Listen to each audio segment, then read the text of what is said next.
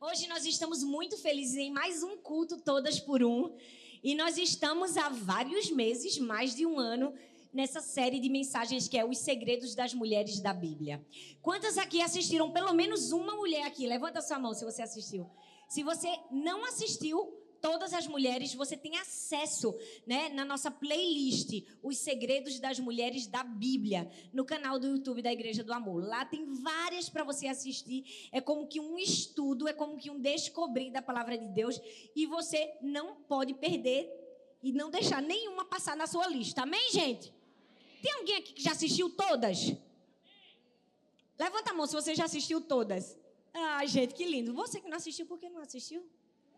Que é que tu tá fazendo que tu não assistiu todas? Teu estudo tá incompleto? Mas vou te dar um crédito e vou te orientar a assistir as que faltam. Amém, Amém gente? Hoje nós vamos falar de uma personagem muito especial. Nós vamos falar sobre uma mulher que nos ensina o segredo do posicionamento. E essa mulher foi Rebeca. Eu gostaria de começar essa palavra contando para vocês é, duas ocasiões que parecem ser diferentes, mas que ao fim vão dar no mesmo lugar. A primeira é uma história triste, a história de uma mulher que estava grávida e tudo parecia normal, tudo parecia que o bebê ia nascer de parto normal, ela estava com dilatação e tudo fluía perfeitamente até que os médicos descobriram, infelizmente, que a criança que estava na posição certa para nascer saiu da sua posição, engoliu, né, bebeu muito um líquido que não poderia beber. Isso afetou o pulmão daquela criança. E depois que ela nasceu, ela veio a óbito. Eu gostaria que você pensasse comigo sobre isso que eu falei. Uma criança que saiu da posição e terminou, né, ingerindo aquilo que não deveria ingerir e infelizmente veio a óbito. A segunda história que eu quero trazer para você, que talvez não pareça que tenha conexão, mas você vai entender depois que tem conexão, é que eu não sei se você já ouviu falar da teoria do design inteligente. Ela é ela é, cientificamente falando, aquilo que a gente entende por criacionismo. É uma corrente científica que entende que o mundo não foi criado, como muitos dizem, de uma explosão do Big Bang, que houve uma explosão há bilhões de anos atrás e a evolução, pouco a pouco, foi formando tudo que nós temos. Mas de um design inteligente, de um ser superior, mais inteligente, mais preparado, que formou tudo que existe no universo. Infelizmente, muitas pessoas se perguntam, pastora, como é que a gente consegue provar o criacionismo? Ou a teoria do design inteligente? Ou o que se fala e por que essa teoria se torna também científica? Não sei se você sabe, mas alguns estudiosos e físicos, depois de muitos e muitos cálculos, descobriram que o planeta Terra está cravado em um número milimetricamente. Ou seja, vou tentar explicar para você se a terra que nós vivemos sair da posição que ela está, 0,00000000000000001 para a direita ou para a esquerda, ela não consegue manter a vida na terra.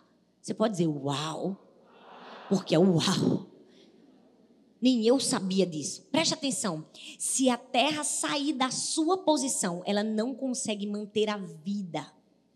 E o que é que essa primeira história e a segunda história têm em comum? A importância da posição. A importância do posicionamento.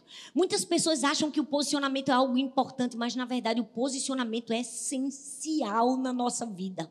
É essencial para a gente viver o nosso presente, e não somente o nosso presente, o nosso destino profético em Deus. Hoje eu quero falar de uma mulher que viveu, que teve um posicionamento. Rebeca. A Bíblia diz em Gênesis capítulo 24, do verso 1 ao verso 15, diz assim: Abraão já era velho de idade, bem avançada, e o Senhor em tudo o abençoara. Disse ele ao servo mais velho de sua casa, que era o responsável por tudo que tinha: Põe a mão debaixo da minha coxa e jure pelo Senhor o Deus dos céus, o Deus da terra, que não buscará filha, mulher para meu filho entre as filhas dos cananeus, por meios dos quais estou vivendo, mas irá à minha terra e buscará entre os meus parentes uma mulher para o meu filho Isaque. O servo lhe perguntou: E se a mulher não quiser vir comigo a esta terra? Devo então levar teu filho de volta à terra de onde vieste? Cuidado, disse Abraão. Não deixe o meu filho voltar para lá. O Senhor, o Deus dos céus, me tirou da casa do meu pai e da minha terra natal e me prometeu sob juramento que a minha descendência daria essa terra. Ele enviará o seu anjo adiante de você para que de lá traga uma mulher para o meu filho. Se essa mulher não quiser vir, você estará livre do juramento. Presta atenção. Se a mulher não quiser vir, você estará Fala comigo, livre livre do juramento. Ou seja, se não tiver uma mulher do meio do meu povo, não traga nenhuma outra. Entenderam o recado, gente? O texto continua: você estará livre do juramento. Perdi onde está o livro do juramento. Mal vou chegar lá. Então o servo pôs a mão debaixo da coxa de Abraão, seu senhor, e jurou cumprir aquela palavra. O servo partiu com dez camelos do seu senhor. Fala comigo, dez camelos. Não, gente, fala com vontade, dez camelos.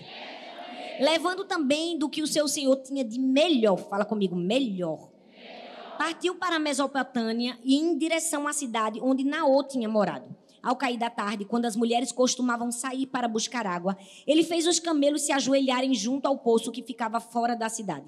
Então orou: Senhor, Deus do meu senhor Abraão, dá-me neste dia bom êxito e seja bondoso para com meu senhor Abraão. Como vês, estou aqui do lado dessa fonte e as jovens do povo desta cidade estão vindo para beber água tirar água. Concede que a jovem a quem eu disser, por favor, incline seu cântaro e me dê de beber. E ela me e ela me responder: Bebe, também darei água aos teus camelos. Seja esta a jovem que escolheste para o teu servo, Isaac. Assim saberei que foste bondoso com meu senhor.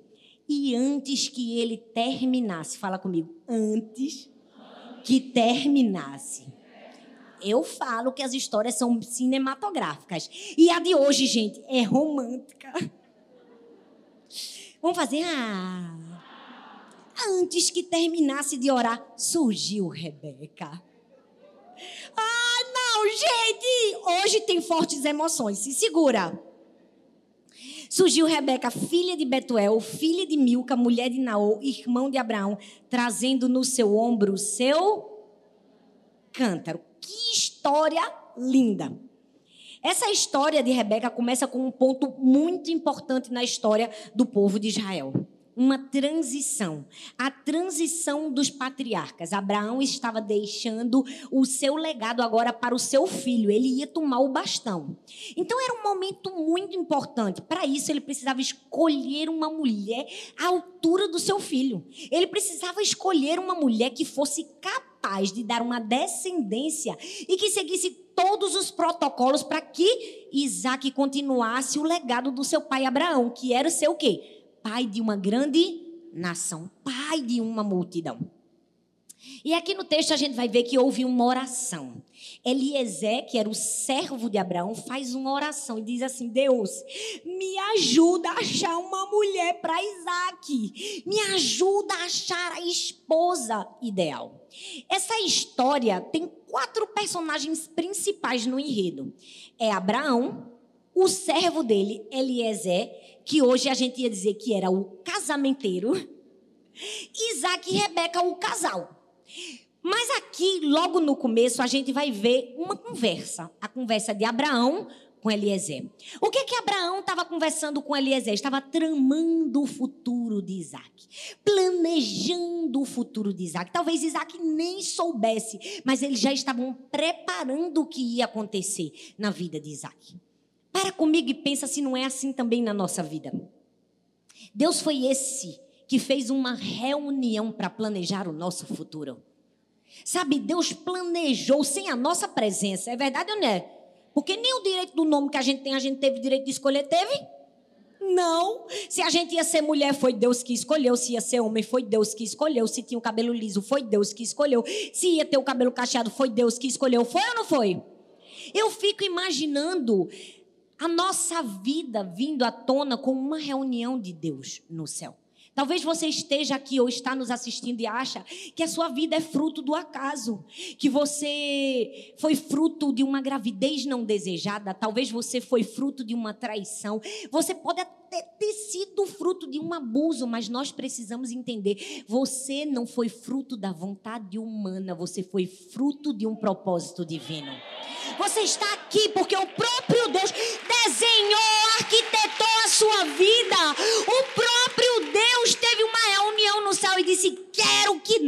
nasça minha filha, quero que nasça meu filho. Sabe, do mesmo jeito que Abraão e Eliezer estavam arquitetando o futuro do seu filho, Deus também é esse pai que arquitetou a nossa vida, que está arquitetando o nosso futuro, que tem um plano perfeito para nós. Sabe, aquela oração foi muito especial, porque quando Eliezer diz: Deus, me ajuda, me dá graça para escolher a mulher adequada, a mulher certa, aquela não era somente a oração do servo, era sobretudo a oração de Abraão. Porque quem era o maior interessado em Isaac casar com uma mulher que desse a descendência e continuasse o legado? Se não Abraão. Então, para comigo e pensa: quem fez a oração, gente? Foi Eliezer, o servo. Mas aquela oração era fruto somente de Eliezer? Não. Aquela era também a oração de Abraão. Era o desejo de Abraão. Que era só a oração de Abraão? Não. Era também a oração ou o desejo do próprio Deus. O plano maior de Deus era que a sua descendência, o seu povo, continuasse através da vida do legado de Abraão. Logo, Eliezer faz uma oração que também era a oração e o desejo de Abraão, que também era o desejo de Deus. Logo, a minha vida e a sua vida é fruto da resposta do desejo de Deus, que nós viéssemos à terra para cumprir um propósito. Sabe, você é fruto do desejo de Deus. E sabe, a união de Isaac com Rebeca e eles estarem no centro do propósito de Deus, cumprindo o propósito de Deus, era a resposta ao desejo do coração de Deus. Se eu e você estivermos alinhados ao sonho de Deus para a nossa vida, nós seremos a resposta do desejo de Deus. Esse texto fala de um, de um pedido e de uma resposta. Esse texto nos mostra que na nossa vida é assim: sempre vai ter uma oração e sempre vai ter uma resposta. E às vezes a oração foi você quem fez, mas às vezes quem fez a oração sobre o seu futuro foi sua mãe. Foi ou não foi? Foi uma intercessora, foi uma amiga, mas perceba que na nossa vida sempre vai ter uma oração e sempre vai ter uma resposta. A oração pode ser o desejo de Deus, mas nós precisamos ser a resposta ao desejo de Deus. Deus pode ter um desejo ardente de você crescer, de você ser grande, de você cumprir o seu propósito, mas você vai precisar dar uma resposta a essa oração. E a gente vai ver que Rebeca foi a resposta. Houve um momento de preparação. O texto diz, presta atenção que a gente vai ficar no texto, ó. Parte por parte, eu vou ler por, com vocês, vou aplicar pedaço por pedaço de cada versículo. Você vai sair daqui expert no texto. Amém, gente? O texto continua e diz assim: ó, o servo, ou seja, Eliezer, partiu com dez camelos do seu senhor, levando também tudo que o seu senhor tinha de melhor. Presta atenção. Primeira coisa que a gente aprende quando nós estamos posicionados é que nós somos a resposta da oração de alguém. Eu e você somos a resposta da oração de alguém. E mais, somos a resposta do desejo do coração de Deus. Deus tem um plano para nós, mas cabe a gente ou não se a gente vai cumprir o plano. Quem foi que trabalhou para o plano acontecer? Eliezer e a própria Rebeca. A primeira preparação veio de quem? Veio de Eliezer, porque o camarada era sabido, era ou não era, gente? O bicho era entendido. O que foi que ele fez? Ele orou. Mas ele só orou, gente? Não. Entenda quando eu digo, ele não só orou. Eu não estou menosprezando a oração, muito pelo contrário, a oração é parte fundamental. A oração faz milagres, a oração faz o impossível, a oração cura, a oração transforma, a oração faz o que a gente não pode fazer. Mas muitas pessoas não estão posicionadas porque elas estão só orando e elas se esquecem que Deus nos colocou como colaboradores do sobrenatural dele aqui na terra. Às vezes a gente está só orando quando a gente tem que orar e fazer alguma coisa. No caso de Eliezer, ele orou e fez o quê? Foi no celeiro do Senhor e pegou dez camelos. Ele pegou dois camelos, gente. Ele pegou três, gente. Me ajuda a pregar, minha gente. Vocês estão só olhando para mim. Foi, gente. Ele pegou quatro camelos, gente. Não, ele pegou dez camelos. Agora eu quero falar uma coisa para mim e para você que talvez você não saiba. Dez na Bíblia é um número que significa plenitude. Eliezer não foi em busca do seu alvo de achar uma mulher com menos do que ele deveria. Ele não foi com um carro com um tanque de gasolina na metade. Ele não foi apenas com o necessário, ele foi na plenitude. Ele disse: Eu quero dez camelos, eu quero para sobrar. E o texto diz que ele pegou do que tinha de melhor, joia, ouro e tudo que ele podia. Era como se Eliezer estivesse dizendo assim: Eu orei e agora eu vou fazer a minha parte. Eu oro e faço a minha parte. E a vida da gente é assim, não importa a circunstância, a situação, a adversidade, a dificuldade, a gente sempre vai ser é, imbuído da oração, mas vai ter a minha parte e a sua. Eita, ninguém quer dizer amém nessa hora. Amém, minha gente? Desculpa, eu não queria passar a mão na tua cabeça. Vocês sabem que eu não tenho costume de passar a mão na cabeça de ninguém. Então, é isso. Nós precisamos entender que tem a nossa parte. A gente precisa se preparar. Eliezer se preparou. E vamos falar a verdade, gente. Eliezer era o quê? Eliezer era a oportunidade a caminho. Pensa numa oportunidade. O cara era a oportunidade do casamento do século. O camarada era a própria oportunidade, ele estava indo procurar uma noiva, gente. E isso hoje em dia é quase que um milagre. As pessoas só querem procurar para si. Não é verdade? Já está difícil achar para si, imagina para os outros. E o texto diz que depois de 30 dias caminhando no deserto, ele chegou à cidade de Rebeca. E ele chegou no sol quente do meio-dia. Para comigo e pensa. Ele poderia ter chegado e dito assim: vou descansar um pouco. Foram 30 dias de caminhada. Ele poderia ter dito assim: vou me deitar debaixo dessa árvore. Mas não. Quando ele chegou ao meio-dia, ele disse assim: cheguei na hora certa. Porque essa é a hora que as mulheres vêm para a fonte tirar água. É aqui que eu estou e daqui ninguém me tira. É agora que eu vou achar a mulher para o meu senhor. O camarada era determinado. E o texto diz que ele ficou lá, naquele lugar. E Rebeca foi a resposta certa. Por quê? Porque Rebeca também estava lá. Rebeca é a figura da preparação. Ela estava no lugar certo, na hora certa.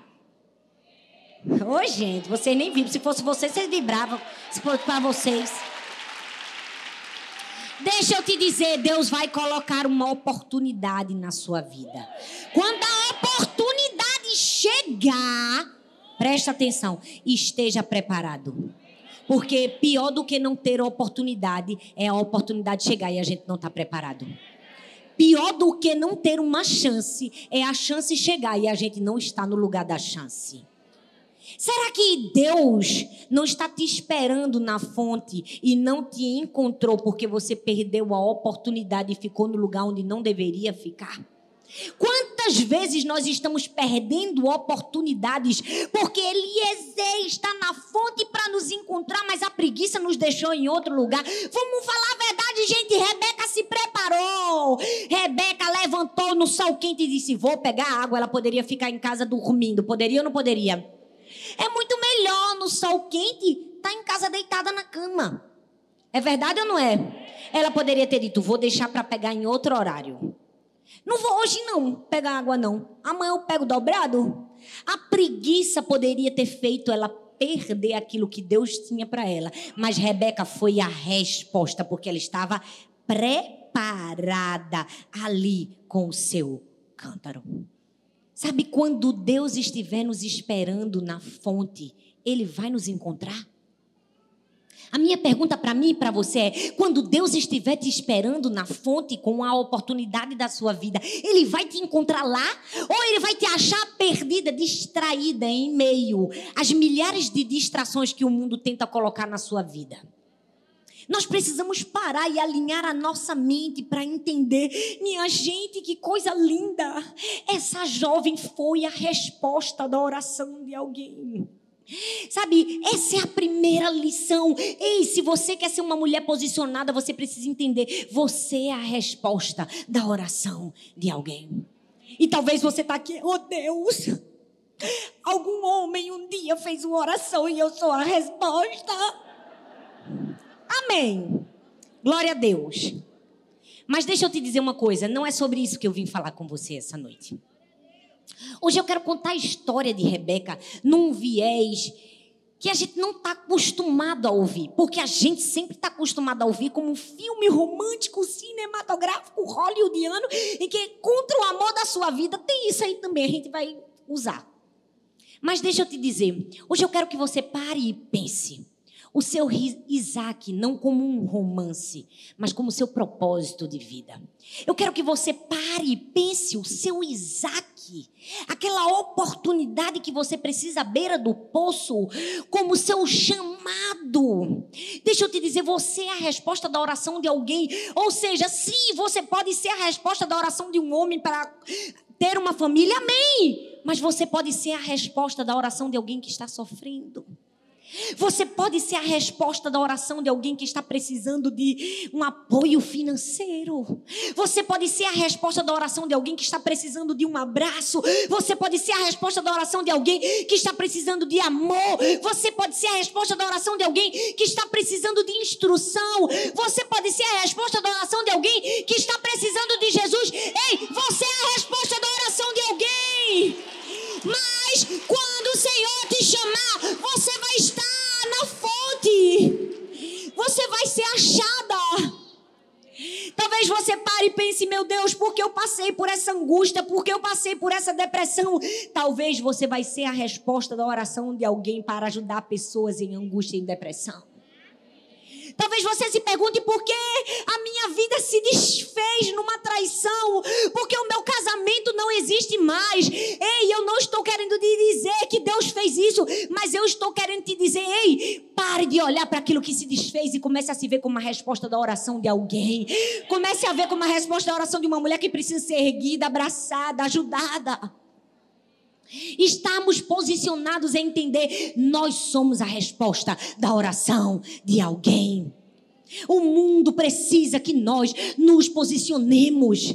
Nós viemos aqui para sermos mulheres posicionadas. A gente não veio aqui para perder tempo, para ficar em casa dormindo, para deitar na cama, para ficar passeando. Não, a gente veio aqui porque se é meio-dia, a gente tem que estar na fonte. É na fonte que nós vamos estar.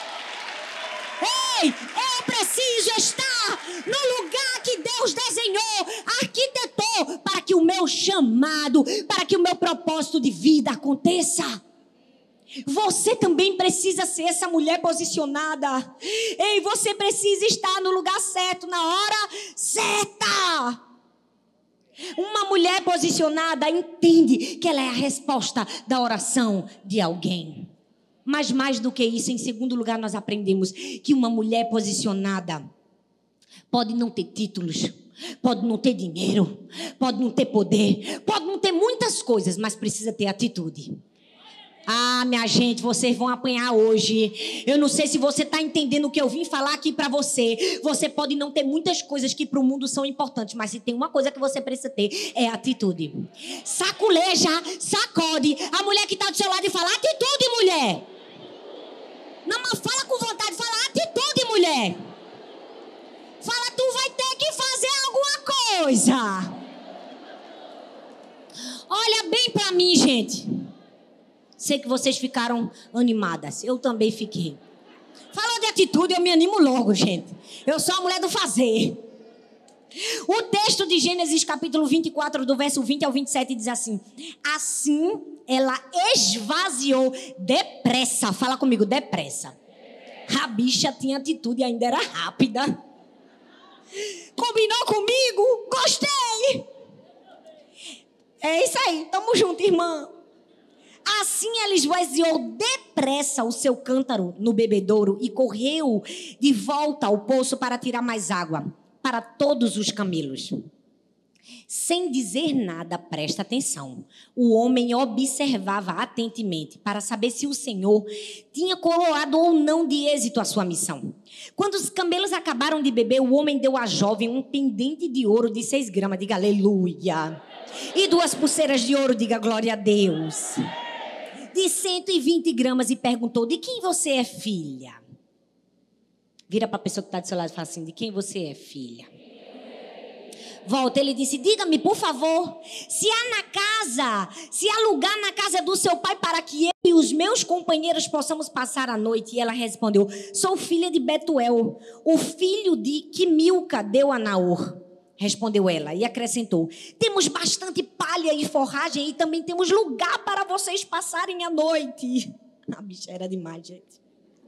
Então o homem curvou-se em adoração ao Senhor, dizendo: Bendito seja o Senhor, o Deus do meu senhor Abraão, que não retirou sua bondade nem sua fidelidade do meu senhor. Quanto a mim, o Senhor me conduziu na jornada até a casa dos parentes do meu senhor.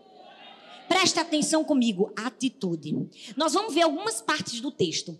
A primeira parte que o texto diz que ela esvaziou os cântaros para dar água aos camelos de Eliezer e ela fez isso depressa. Eu não sei se você sabe, mas ao longo de uma viagem muito cansativa, os camelos podem beber de 100 a 200 litros de água. A gente não precisa ser expert em matemática para fazer a conta.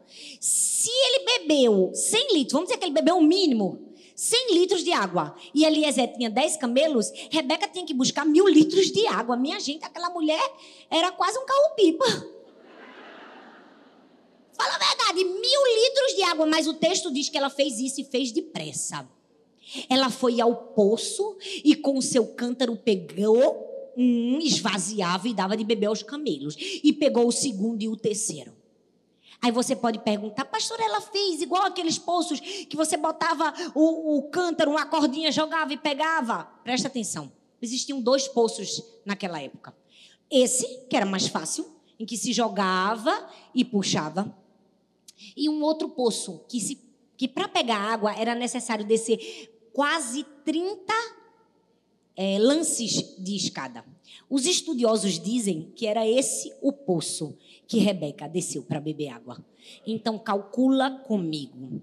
Ela pegou mil litros de água e fez 50 viagens para dar água para os camelos. O que é que isso fala para mim para você? Atitude. Promessa só vem na vida daquela pessoa que tem atitude. Gente, promessa só se cumpre para quem está disposto a sair da zona de conforto. Deixa eu te dizer uma coisa: Isaac poderia muito bem ter nascido na sua terra, na sua parentela, mas ele não nasceu. Por quê?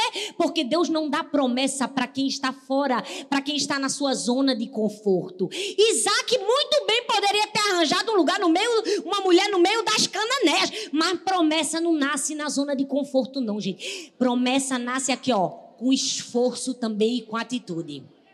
Rebeca estava lá, vamos pegar água, vamos pegar água.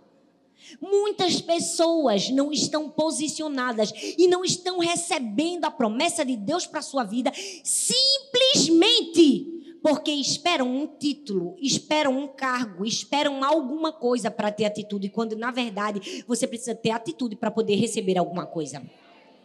Ah, mas quando Deus me levantar e me ungir pastora, aí eu vou estudar a palavra profundamente e cuidar das outras pessoas. Seu chamado pastoral só vem depois que você estuda e cuida de gente. Ah, mas quando, quando eu for líder, quando alguém me achar na igreja e dizer assim, você vai ser um líder de célula, eu vou orar, eu vou me consagrar, eu não vou perder. Não, é orando que você vai estar mais perto do seu chamado de liderança. Ah, mas quando eu tiver muito dinheiro, eu vou ser uma pessoa generosa na minha igreja. Levantou uma oferta, eu vou dar. Oh, meu Deus, eu só queria ter um milhão para ofertar. Não vai, não. É tendo no pouco que você vai ofertar. Não espera você ter para fazer. Primeiro você faz para ter. Primeiro vem a atitude, depois vem o título. Primeiro vem a ação, depois vem a promessa. Rebeca estava dando uma tapa na cara da gente, no comodismo, na preguiça, na inércia, na passividade. Quantas pessoas e quantas mulheres não estão vivendo o propósito de Deus para a sua vida porque elas estão dizendo assim: eu vou esperar. Eu vou esperar chegar. Deus faz com que eu entre na igreja, o céu se abra, uma luz pata em mim. O pastor diga: Hoje é o teu dia de viver o seu chamado. Mulher, melhore. Não vai acontecer isso, não. E não é porque Deus não pode, não, porque Deus pode fazer tudo isso, falar com o pastor, usar ele, mandar o irmão da luz, botar a luz em você. Não é porque não pode, não. É porque são princípios. Você precisa fazer, tem sua parte, tem sua escolha. Saia da passividade em nome de Jesus e faça alguma coisa. Vira para a mulher que está do seu lado e diz assim: faz alguma coisa. Vai agora, depressa, depressa, mulher, depressa. Rápido. O texto diz depressa. Ela foi. Ela deu água a um, dois, três, quatro, cinco, seis, sete, oito, nove, dez camelos. E o que é que o texto diz? Presta atenção. Sem dizer nada, o homem observava atentamente. Ela trabalhava e Eliezer observava. Observava atentamente. Eliezer não podia errar. Eliezer não podia levar uma mulher que não fosse do propósito de Deus para o seu Senhor. Eliezer estava dizendo: Deus, não me deixa falhar na missão. Eu fico imaginando Eliezer observando Rebeca e orando no espírito, dizendo: Deus me ajuda. Deus, Deus me mostra. Deus faz eu enxergar. É ela, Senhor. Ele estava observando. Deixa eu te dizer uma coisa, trazendo para nossa realidade. Eu e você somos observadas todos os dias. Todos os dias o Senhor está nos observando.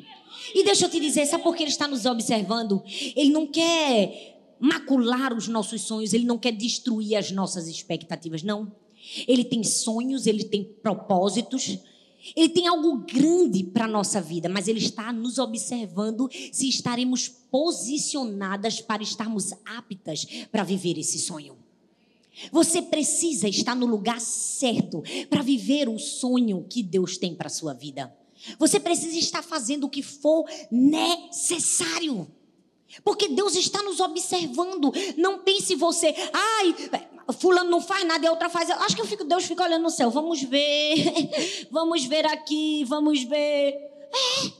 Deus está sondando o nosso coração, a nossa mente, as nossas intenções, a nossa obediência. Deus está vendo tudo. Nada passa desapercebido aos olhos do Senhor. Deus está vendo. Como faz minha filha Helena, ó? Tô de olho.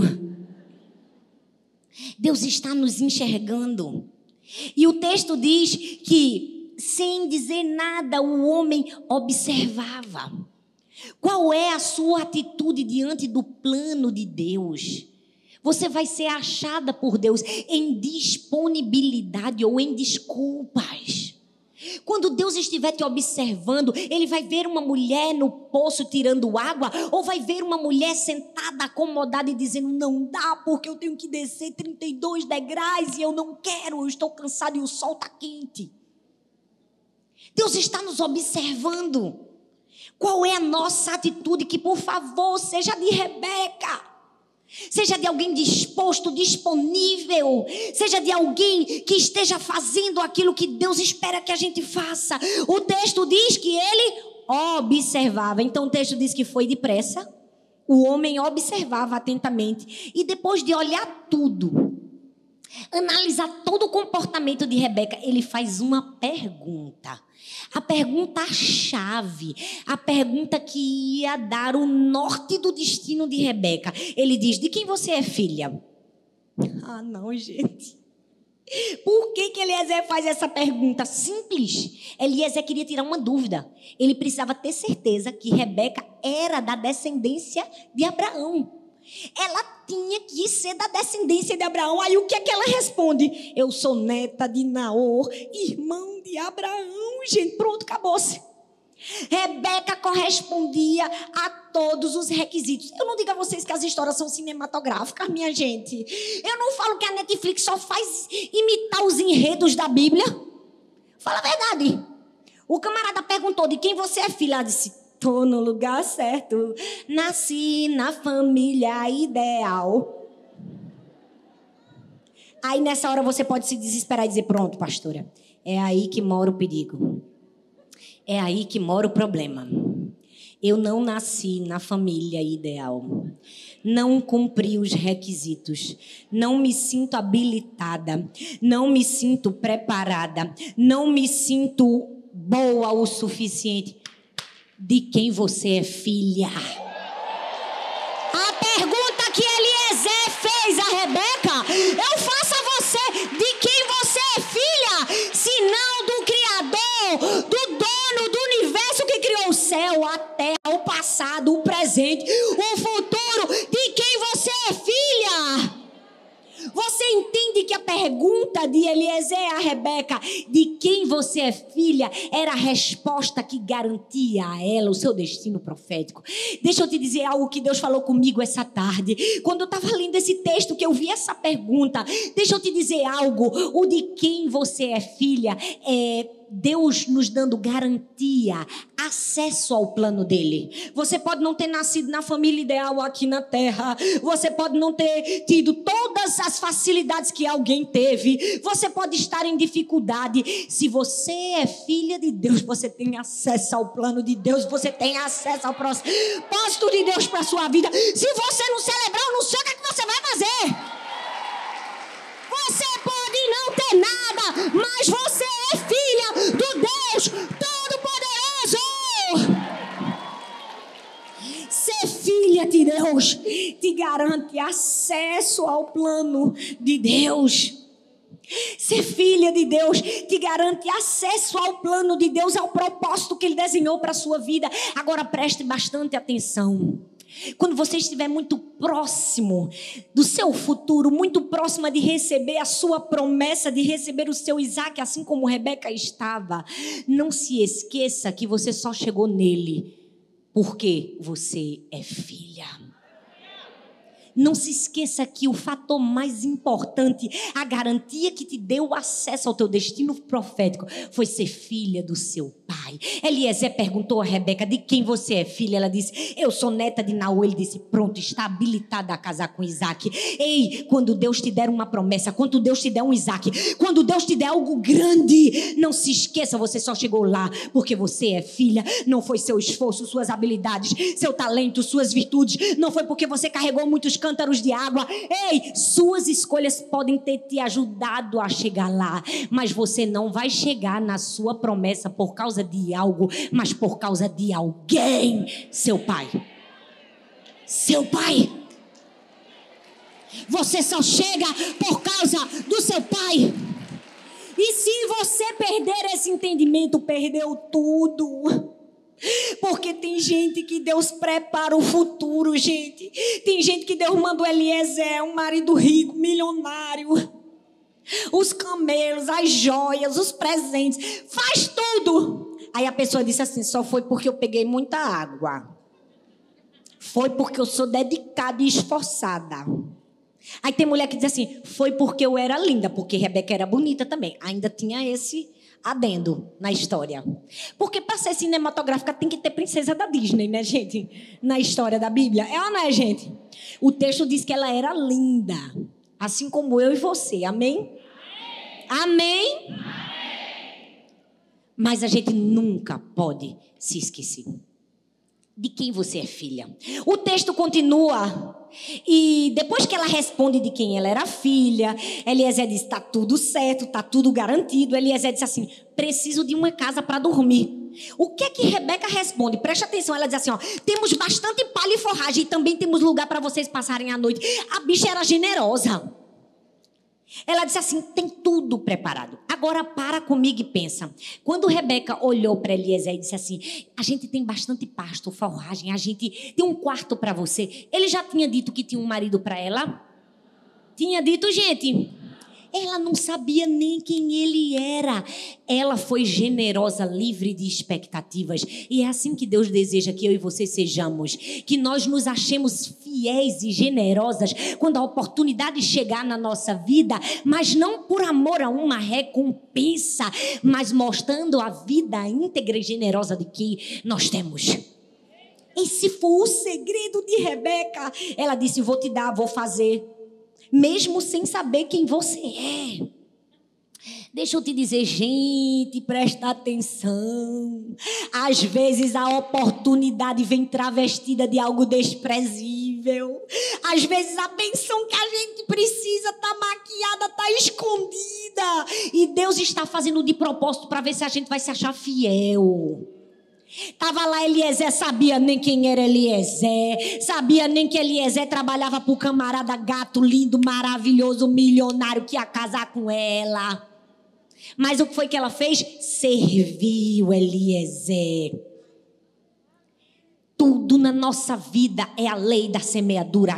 Aquilo que a gente faz, aquilo que a gente dá, vai voltar. A gente vai colher. Gente, deixa eu contar para vocês uma história que nessas minhas férias marcou as minhas férias. Quando eu fui pregar é, a tour Você Vai Dar Conta na igreja da Ana, uma menina da mídia lá que cuida da mídia da igreja, super gentil, tirou minhas fotos e fez tudo para mim e tal. Ela foi tão legal que quando eu viajei de férias, ela disse: Pastor, eu tenho um presente para você. Ela foi levar e me deu um livro. Um livro de um pastor que eu gosto muito, por sinal, o pastor Mike Todd. E esse livro dizia assim: o título do livro era Fé Louca.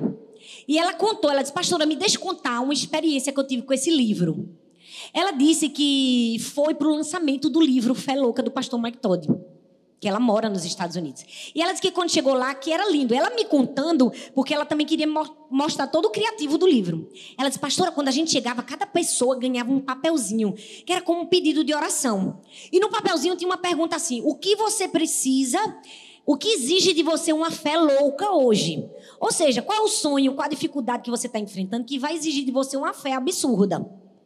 E ali as pessoas explicavam o que era o pedido de oração e colocavam na caixa, porque os pastores iam orar por aqueles pedidos de oração. Então ela disse: Ai, pastora, foi tão linda. Eu fui lá, coloquei o meu pedido de oração, todo mundo colocou, foi para a caixa.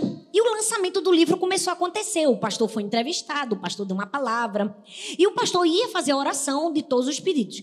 Antes de fazer, ele fez aquilo que a gente costuma fazer no culto das mulheres: Vamos sortear aqui, vamos presentear alguém com um livro.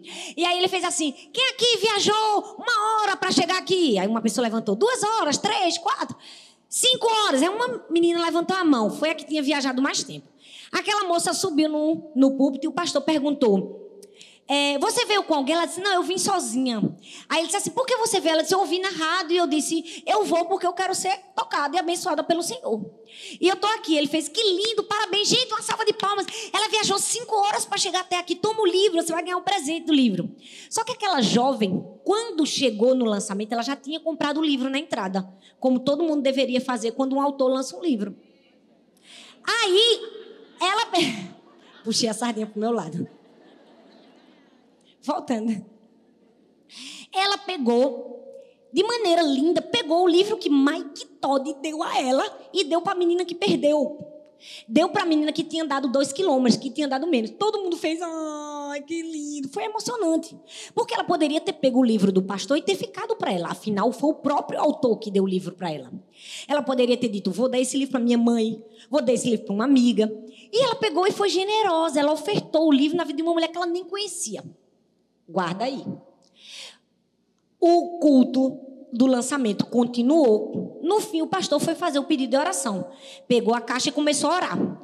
Botou a mão no meio da caixa de milhares de milhares de milhares de pedidos de oração e puxou um. E o pedido de oração é: Eu preciso de uma fé louca para pagar 11 mil dólares que eu estou devendo dos meus estudos. O pastor fez assim: Quem é essa pessoa aqui que está devendo 11 mil dólares para pagar os seus estudos? Nós vamos pagar os seus estudos. Quem era a menina? A menina que deu o livro. Gente, ela deu um livro e ganhou 11 mil dólares. 11 mil dólares. Talvez você deixa de fazer porque você diz é pequeno. Você deixa de dar porque você acha insignificante. Não vou dar o meu melhor porque alguém não está vendo. Ei, Deus está vendo. Agora deixa eu te dizer outra coisa que Deus falou comigo hoje de tarde. Ele disse assim, ó, Talita, Rebeca deu um quarto para dormir Eliezer e ganhou uma casa. O que você está dando hoje pode ser pequeno. Deus tem algo maior para você. Eliezer disse: Eu preciso de um quarto para dormir. Ela, venha que eu vou arranjar para você. Aí Deus disse assim: Agora eu vou te dar uma casa. Tu vai casar, vai ganhar uma família. Teu marido é milionário e tu vai ter uma casa. Ah, não, minha gente, eu me empolgo. Celebra aí. De quem você é filha? Pergunta para a mulher que está do seu lado: de quem é se você é filha? E por fim, a terceira lição que a gente aprende com uma mulher posicionada é que ela abraça o seu chamado sem medo. Fala comigo, sem medo. Gênesis 24, do 54 ao 67, diz assim: Depois ele e os homens que o acompanhavam comeram e beberam ali e passaram a noite. Dormiram lá. Ao se levantarem na manhã seguinte, ele disse: Deixe-me voltar ao meu senhor. O camarada era rápido. Ele queria levar a mulher a todo custo. O texto diz assim: Mas o irmão e a mãe dela responderam: Deixa a jovem ficar mais uns dez dias conosco, então você poderá partir. Mas ele disse: Não me detém agora que o Senhor me coroou de êxito na missão. Vamos nos despedir, eu voltarei para o meu Senhor. Então lhe disseram: Vamos chamar a jovem, vamos chamar Rebeca. E veja o que ela diz. Chamaram Rebeca e perguntaram: Você quer ir com este homem? Sim, eu quero. A bicha era decidida. O que foi que ela respondeu, gente? Sim, eu quero. Sim, eu vou. Quando é que você vai? Vou agora abraçou seu chamado, seu propósito de vida sem medo. Você sabe que eu estou aqui falando desde o começo que o Isaac aqui não é a figura do marido, é a figura do seu propósito. É a figura do seu chamado. Deus está falando com você hoje. Deus está te chamando para abraçar o seu chamado, o seu propósito, sem medo. Imediatamente, Deus está te convidando a essa obediência imediata que Rebeca teve. Deus quer encontrar mulheres com uma obediência pronta, sem duvidar, sem hesitar para dizer: sim, eu vou fazer a tua vontade. E sinceramente, gente, vamos falar a verdade. Que virada cinematográfica. Porque ela tinha alguma garantia, gente? Não. Ela não tinha garantia nenhuma a não ser a palavra daquele homem. Se coloca no lugar de Rebeca. Tu tá no poço tirando água. Chega um homem que tu nunca viu na vida. Diz assim: eu preciso beber água e dar água para os meus camelos. Ela tira água para o homem, tira água para os camelos. O cara vai dar uma joia para ela, na hora. Daí eu já me assustaria. Eu, daí eu já ficaria cabreira, como diz o nordestino. Eu já ficaria desconfiada. Ficaria ou não ficaria? Depois ele disse assim: Eu preciso de um lugar para ir. Posso ir na tua casa? Ela, Pode. Ele chega na casa dela. Antes de comer, ele já vai logo falando o motivo de estar ali, que aquele não era o culto a cultura do Oriente. A cultura é que só existia conversação depois da comida. Ele se apressa e fala logo antes da comida. Ele diz assim: Ó, vim aqui buscar você para casar com meu senhor. O filho do meu senhor precisa casar e você é a noiva. E nós vamos caminhar 30 dias de volta para te levar lá.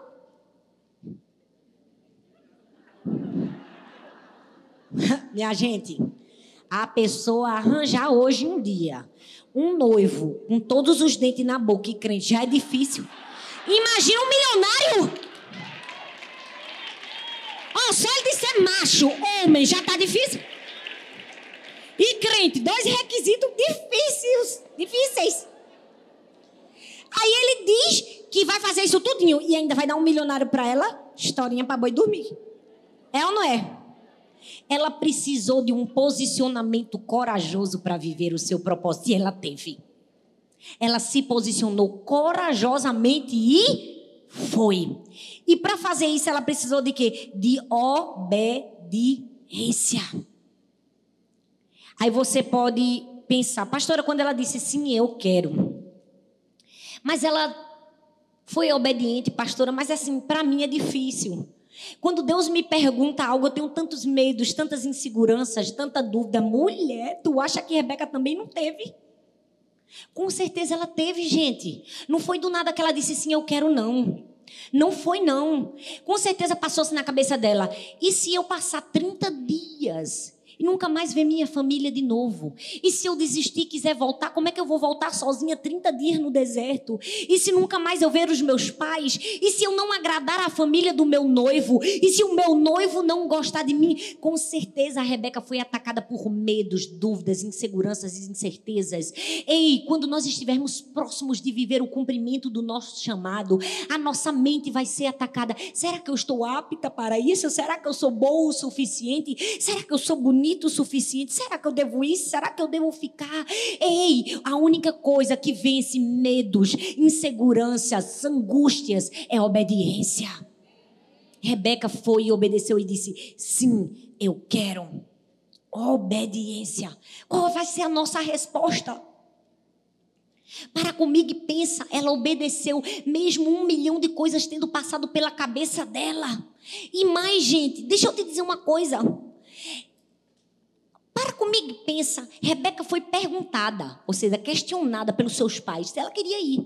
Numa época em que a mulher não era valorizada, numa época que a mulher não tinha voz, muito menos poder de decisão.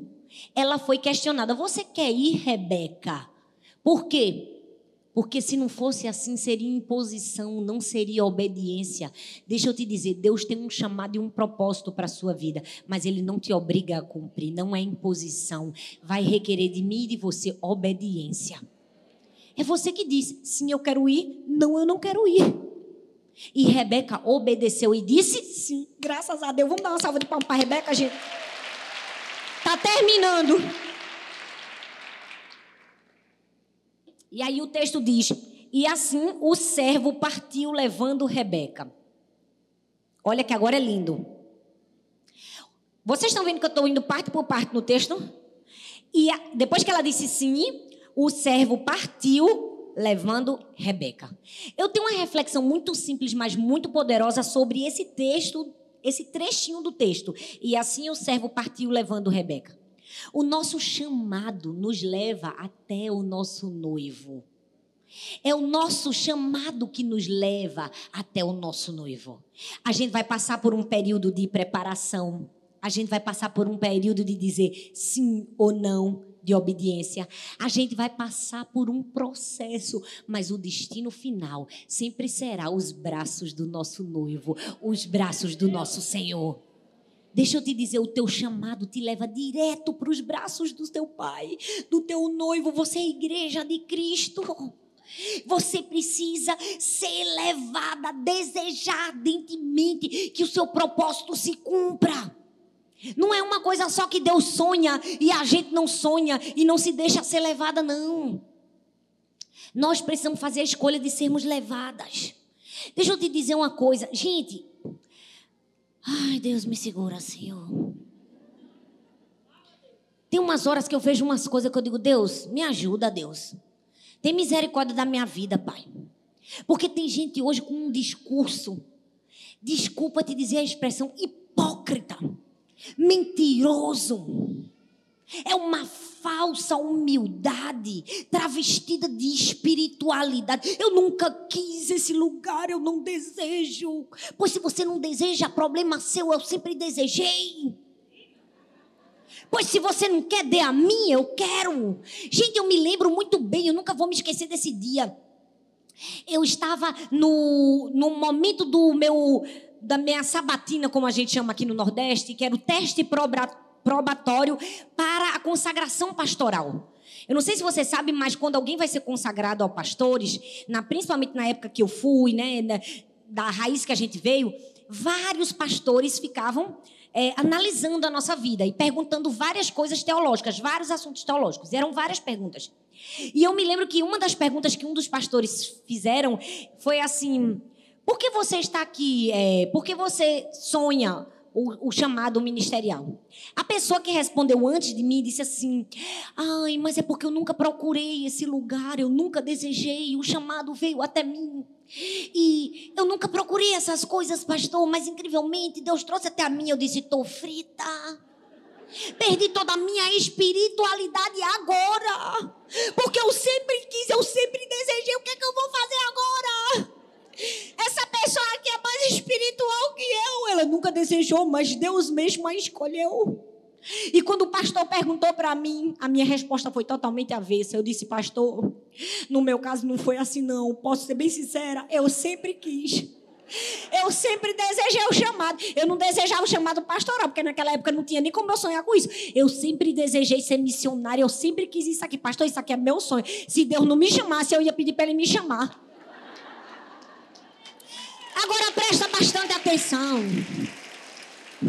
Não tem problema nenhum você dizer que sonha, que almeja. A Bíblia diz: aquele que almeja o episcopado, excelente obra almeja. Se você deseja o chamado na sua vida, deseje, ame, fale com seu coração, seja verdadeira. Você não precisa cair o tempo todo, se travestir de uma espiritualidade, de uma mulher extremamente quebrantada, extremamente aos pés do Senhor, que tudo o que acontece na, na vida dela, ela nunca desejou. Não! Você pode sonhar, você pode almejar, você pode ser verdadeira, autêntica o suficiente para dizer isso. Sabe? Você precisa ter coragem para ser verdadeira e dizer: Eu desejo fazer a vontade de Deus, eu desejo fazer a obra de Deus, e quando Deus me chamar, eu estarei aqui pronta para dizer sim.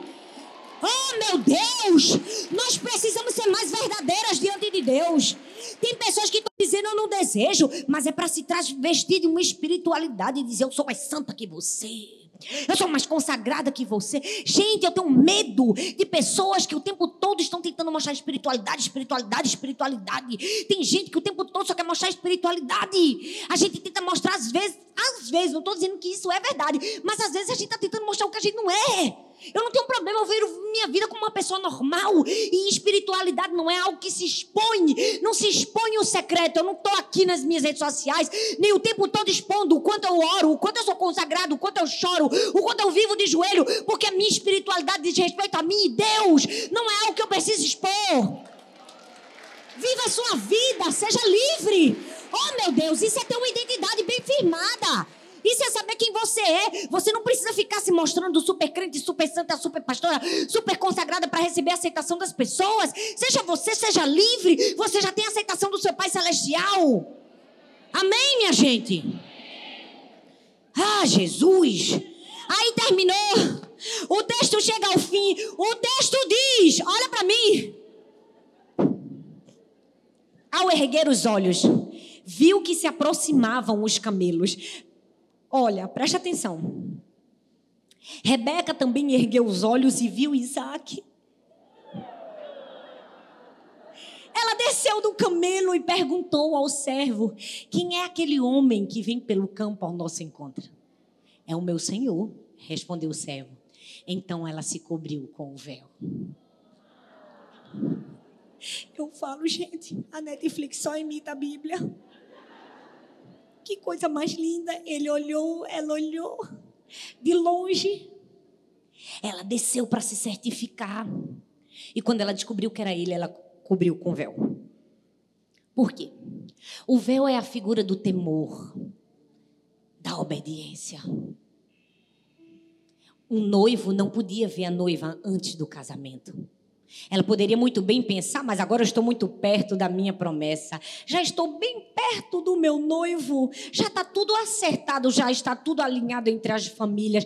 Eu já recebi o meu futuro. Quero ver ele de perto, mas o temor não permitiu que ela fizesse isso. E ela cobriu o seu rosto. Eu vim aqui para dizer para mim e para você: não perca o temor no meio do caminho. Não perca o temor quando sua bênção estiver próxima de chegar nas suas mãos Não perca o temor, não se venda, não roube, não deixe sua integridade se esvair quando você estiver muito perto, porque tem pessoas que na hora da caminhada vão, vão, vão, quando estão bem pertinho do seu propósito, se perdem.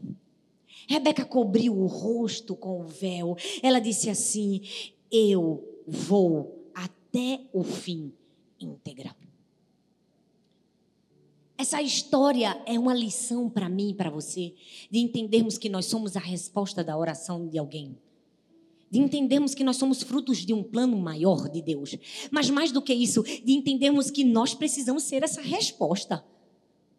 Nós precisamos de atitude, a gente precisa fazer alguma coisa, a gente precisa ser obediente, a gente precisa dizer não aos medos que vierem, a gente precisa tomar uma atitude.